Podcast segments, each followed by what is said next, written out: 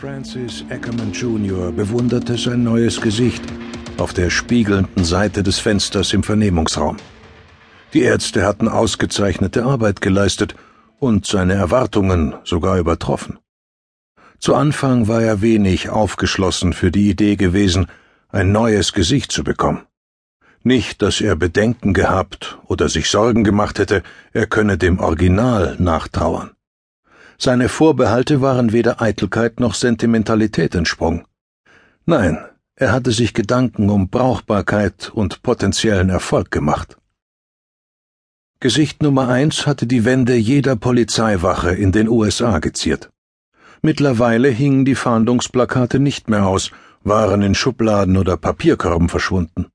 Dahin, wohin die Bürohengste Steckbriefe verschwinden ließen, die ihren Zweck erfüllt hatten, weil die Person, deren Gesicht den Steckbrief zierte, gefasst oder getötet worden war. Francis Ackerman Jr. gehörte zu den Letzteren. Angeblich war er ums Leben gekommen, als zwei Cops einen als gestohlen gemeldeten Wagen gestoppt und keine Wahl gehabt hatten, als den steckbrieflich gesuchten Mörder, der hinter dem Lenkrad saß, über den Haufen zu schießen. Man stelle sich vor, da war er einer der bekanntesten und gefürchtetsten Mörder in der Geschichte der modernen Welt, und denen fiel nichts Besseres ein, als ihn bei einer popeligen Routinekontrolle von zwei hergelaufenen Bullen abknallen zu lassen.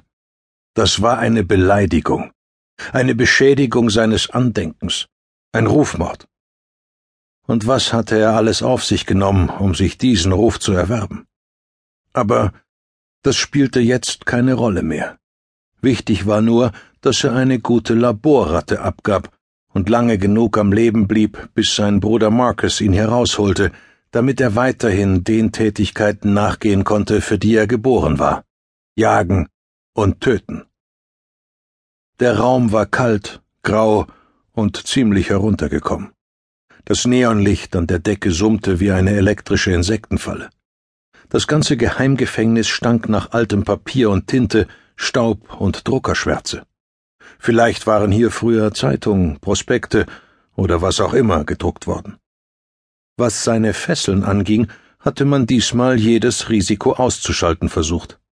Ackerman trug eine Zwangsjacke, war von Kopf bis Fuß an einer Stehtrage fixiert und trug eine Maske, die verhindern sollte, dass er zubiss.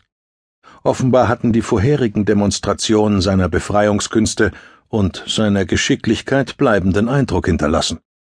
Attorney General Fagan, der Assistent des Generalstaatsanwalts, tippte weiter auf der Tastatur, als Marcus und die Vorzimmerdame eintraten. Er trug einen blauen Nadelstreifenanzug und sein Haar war mit Gel nach hinten gekämmt. Es erinnerte Marcus an das glatte, glänzende Fell eines Flussotters, den er als Kind im Zoo in der Bronx gesehen hatte. Die Vorzimmerdame schloss die Flügeltür hinter sich. Als sie fort war, warf Marcus die Aktenmappe, die er mitgebracht hatte, auf Fagans tadellos aufgeräumten Schreibtisch, wobei er darauf achtete, der Mappe gerade genug Effet zu verleihen, dass die losen Blätter darin sich über Tischplatte und Fußboden verteilten. Fagan fragte mit seinem Neuengland-Akzent, Wie kann ich Ihnen helfen, Special Agent Williams? Er hatte immer noch nicht von der Tastatur aufgeblickt. Was zum Teufel soll das? Ich dachte, wir hätten eine Vereinbarung. Fagan wandte sich ihm zu. Ich habe Ihnen gesagt, dass ich Ihre Ansicht verstehe und dass wir sie überdenken werden. Das ist geschehen. Die Angelegenheit wurde besprochen.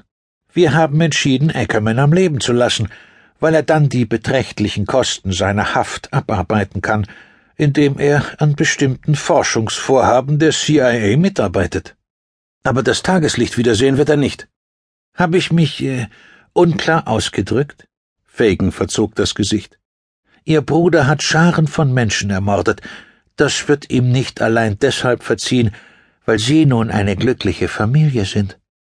Mein Vater hat ihn gefoltert und an seinem Gehirn herumexperimentiert, erwiderte Marcus. Francis hat die Hölle auf Erden erlebt, und das ist kein leerer Spruch. Sie wissen doch, dass mein Vater Psychologe gewesen ist, dessen Traum es war, den Verstand von Serienkillern zu erforschen. Dieses Ziel wollte er erreichen, indem er Francis, seinen eigenen Sohn, zu einem dieser Ungeheuer machte. Mein Bruder wurde gezwungen, zu dem zu werden, was er ist. Unser Vater wollte sich einen Namen machen. Er wollte beweisen,